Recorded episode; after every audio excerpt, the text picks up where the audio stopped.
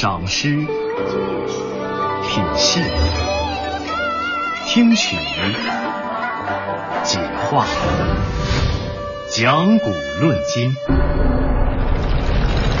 纵穿千年，横越万里，国学无处不精妙。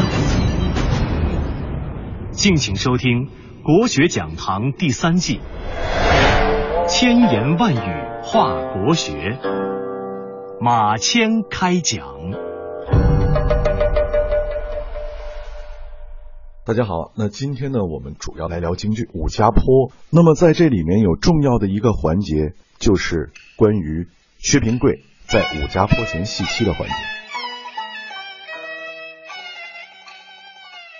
京剧《武家坡》讲述的是唐代薛平贵从军出征，后来娶了西凉王的女儿代战公主，并继承王位。而他出身高贵门第的妻子王宝钏，独居破瓦寒窑十八年，在困顿中写下血书，托鸿雁寄往西凉。薛平贵得信之后，告别代战公主，急返长安，在武家坡前遇见了王宝钏。夫妻分离十八年，容颜难辨，不敢贸然相认。薛平贵借问路，故意戏弄自己的妻子王宝钏，二人争执，最后他告知实情，夫妻二人终于言归于好。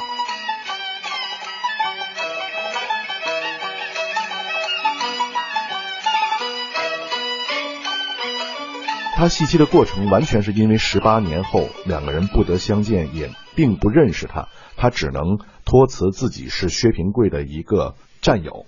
他作为薛平贵的战友，带来了薛平贵的书信，要给王宝钏看。这时王宝钏才愿意出来见他。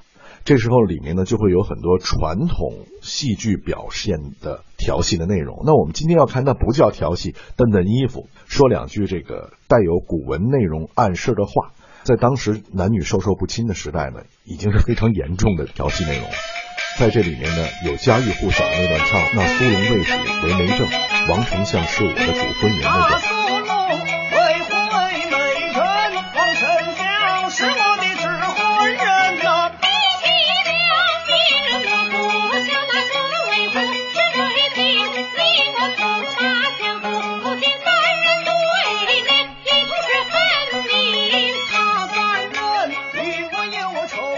那为什么薛平贵会有这段唱呢？我们看到很多晚会也好，很多活动也好，都会把这段抽离出来来唱。就是薛平贵在连番的调戏中会告诉他说：“为什么我薛大哥来不了？因为他把军营中的一匹战马给失落了，就是最贵的那匹战马。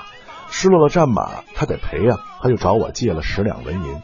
他借了十两纹银之后，本利算来是二十两，他一分钱也没还给我。那王宝钏就会说：那你应该找他要啊。”他说：“我找他要，他也没有啊，那怎么办？”他提到长安城有一个王氏宝钏，这个时候王宝钏就相对明白是什么意思了。哦，那其实就是将王宝钏卖给了这个战友，因为他没有钱还这个马钱了。当然，这都是编造的故事。王宝钏当时就会很警觉的说：“哦，那王宝钏该他的。”他说：“不该。”他说：“那我欠你的了吗？”他说：“也不欠。”他既不该欠，他提王宝钏干什么？他说：“哎呦，大嫂你不太清楚吧？”你忘了，你既然是大家之女，你也是熟读诗文，你应该知道负债。那王宝钏会接啊，子还啊。他说那夫债呢？其实夫债是应该妻还。王宝钏当时说哦，那妻不管。然后这时候才有了这样的这个调戏内容。然后他会说那怎么办？王宝钏很警觉，说既然这样，你应该有婚书吧？他既然写了婚书给我，那你拿过来给我看看。我看完婚书，我自然答应跟你走。那就是他把我卖给你了。那这时候薛平贵也很聪明，因为他什么都没有，他只能说：“哎呦，大嫂，你是个有气之人，我把婚书给了你，你三把两把给他撕了，那我不是人财两空吗？这样，咱俩呀到前村上我这马，找一大户人家，这大户人家里必然有三老四少啊，咱们请出三老四少，咱们大家一起看，有个见证。这样的话，你看你也跑不了，我也不可能去冤枉什么。”这里三老四少中的三老指古代的官名，乡县郡都有设置，掌管教化，由年老的长者担任。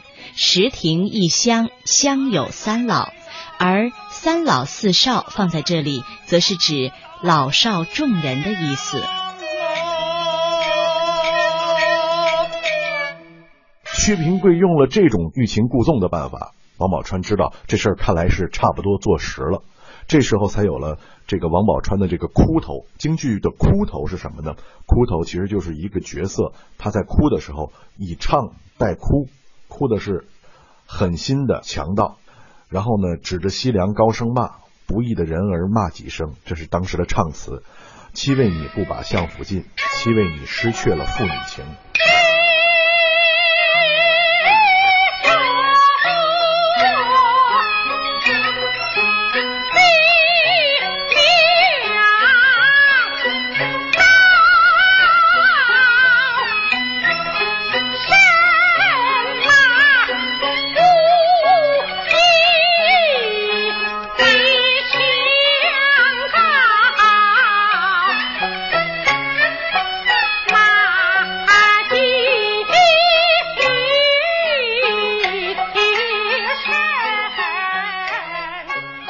好那这段唱唱完之后，他就让他上马了。那其实舞台上是这样的，在他唱完这些都对上之后，王宝钏一看真的没辙了，要跟他走了。他说：“来来来，一马双跨到西凉。”王宝钏自己的心理状态也唱了出来，就是一见军爷变了脸，吓得宝钏心胆寒，低下头来暗思忖：“哎呀，怎么办呢？”这时候忽然想到：“哎。”你不在这调戏我，告诉你那边有人来了，在哪里？这是薛平贵，其实于他本心也是很害怕有人来的，因为他本身并不是一个真心调戏一个良家妇女的一个军人，他其实是装作一个军士的样子来调戏自己的妻子，他也害怕旁边有人看到，这样的话妻子的贞洁也不保。这时王宝钏是假意，薛平贵倒变成了真心的，在满舞台去找哪里有人，在哪里。这时候，王宝钏从地上弯了一把土，说：“在这儿。”一回头，给他扔了一把沙子，致使这个薛平贵迷了眼，他好赶快借这个时机去跑。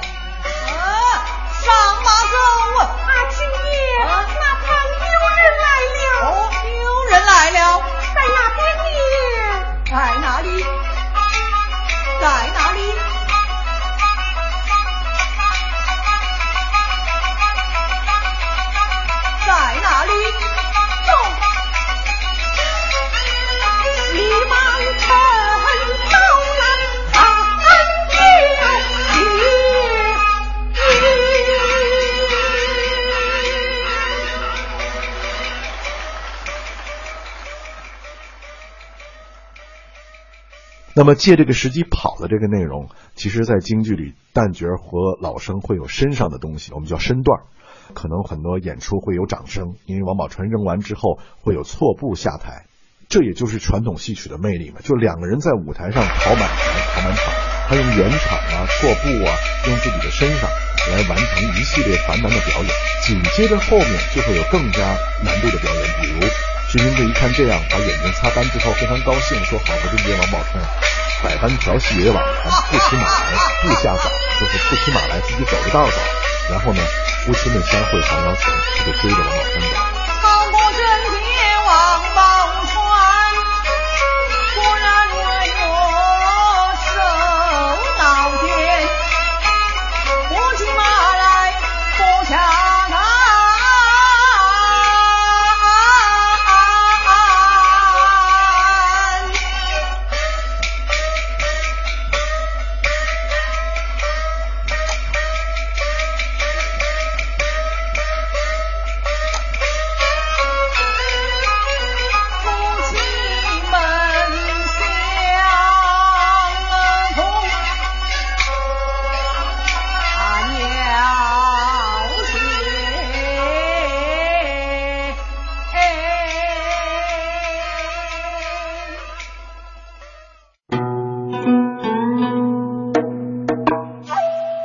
二零一二年，国学讲堂推出第一季音乐养生。用音乐保养身体，用音乐增进健康。节目开的不是药方，不是偏方，不是秘方，而是愉悦身心的音乐处方。二零一三年，国学讲堂第二季大国有学。大，不单纯指面积。国，是家园，是使命，是骄傲。有，也许是种存在，亦或代表富足。学，才是重点。国学学什么？国学怎样学？节目教你用行动体验，让国学浸润生活。二零一四国学讲堂重装再发，用心推出第三季，特邀资深媒体人、策展人、戏剧人马谦主讲。诗词、戏曲、曲艺、戏剧、书画、建筑，精妙国学无处不在。千言万语话国学，中央人民广播电台对台湾节目中心荣誉出品。马上开讲，敬请关注。王宝钏呢，这时候就往窑里跑啊，然后薛平贵在后面跟着，所以京剧的里面也会给他们俩设计了很好听的唱，就是前面走的王宝钏，后面跟随薛平南，进得窑来将门掩。这个时候旦角会有一个很重要的繁难动作，因为他住的是寒窑，要低身入门。所以说他会有一个身上的这个舞台表演，然后呢，将为丈夫关在了窑外边。这个薛平贵说：“哎呦，你把你丈夫关窑外面了。”这时王宝钏更生气了：“你先前说的是当军汉，怎么现在又说是丈夫回还了？你说的明来，咱俩重相见；说不明，绝对是没用的。”这时候是老生的一个有名的唱段，他会讲：“提起当年泪不干。”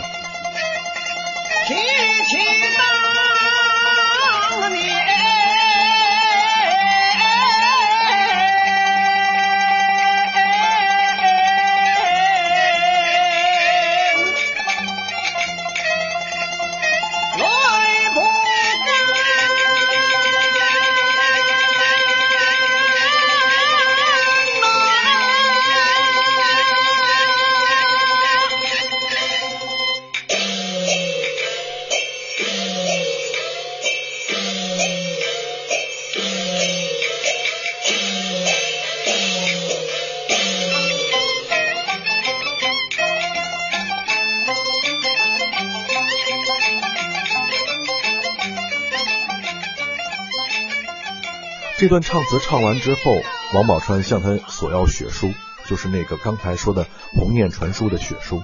王宝钏看过血书之后，就认定是丈夫回来。一开窑门一看，哟，不认识，怎么我丈夫出去的时候还是这个在京剧里还是别窑的时候是小生扮演的，回来是老生了。那我们用这角色可以说，那用当时的状况来说，就是说十八年不相见，她丈夫的容颜也有改变了。所以在传统戏曲的唱词是。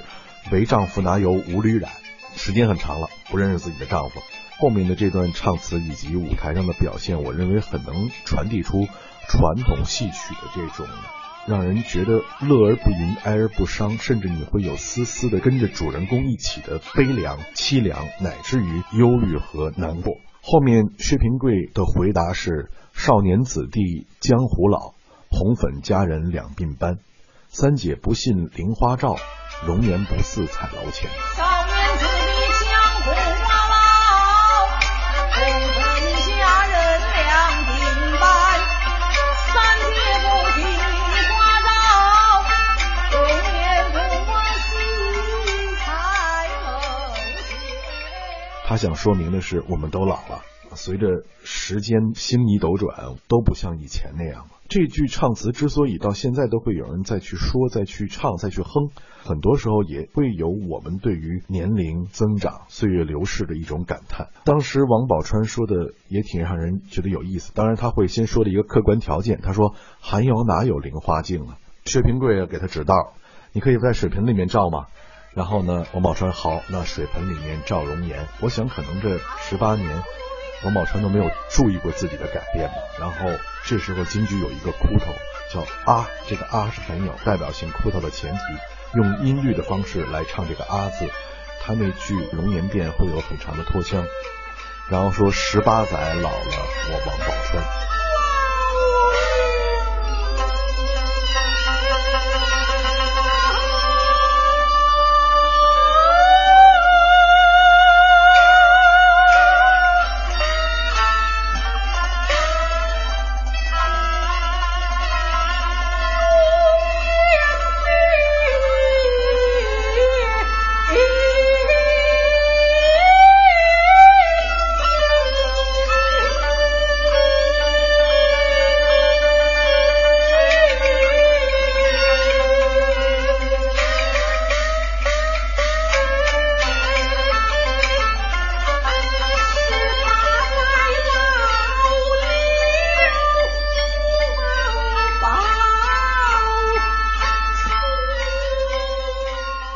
听这段都会有很多新的感受，我觉得可能也是和我们的年龄增长有关。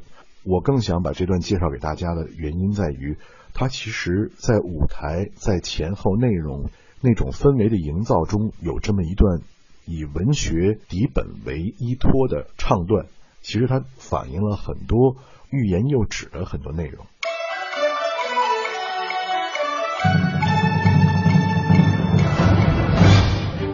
耳朵倾听中华传统文化的丰富多样，用心灵感受民族瑰宝的精妙绝伦。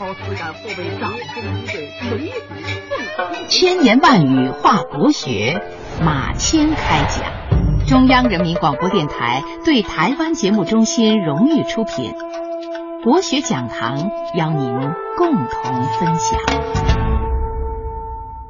之后，夫妻两个人就有相认了，里面可能会有一些调侃，比如薛平贵说：“你跪在我底下干什么呀？”他说：“我是找你讨封来的。”讨什么封啊？因为王三姐王宝钏已经知道他是西凉国的国王了嘛，就是你要给我个封号啊。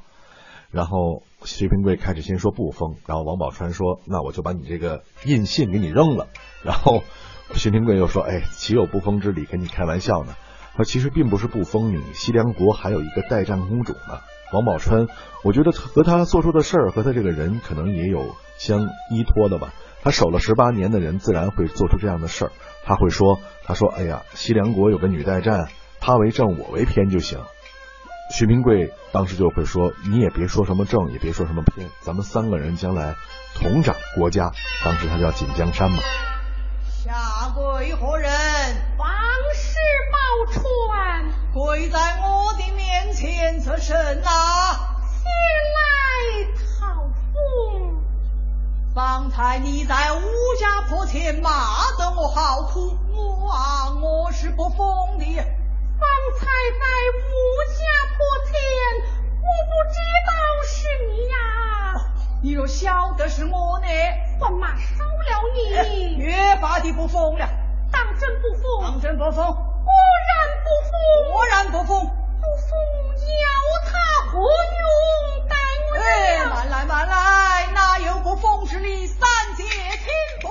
我觉得我们来介绍这个戏，并不是像什么听书唱戏说三国。我觉得我更想给大家聊一聊我对一段传统京剧的感受和喜好的原因。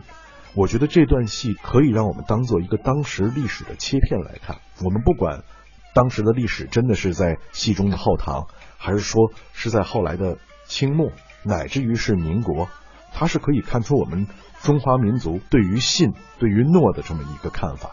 因为在唱词中，王宝钏特意把我们都很熟识的这个“五日三省吾身”中的两省拿出来。哪两省？就是说，为人谋而不忠乎？与朋友交而不信乎？当然，我们知道五日三省吾身还有一个传不习乎，就是每天我是否在温习过我自己所学的东西。那么，我觉得他把前两个三省中的二省，就是为人谋而不忠乎，我们为人去做事，去信守承诺；那与朋友交而不信乎，我们和朋友之间的交往是否是能够以信誉和信义来作为前提的？这出戏，就像我一开始说的，我们先不去用什么角度去剖析哪样的不公与不对，我觉得我们更希望的是用今人的角度来去看当时对于信诺，一个女人对于自己一生的情感的信诺，一个男人对于当时这种环境下也能够给予他妻子的一个守候，以及。一个人在去做事情，他可能会要秉持的每一件事情，其实，在戏里面很多对白中都给我们交代出来了，包括卖马的内容，包括我们说他在调戏这个妻子的过程中，虽然。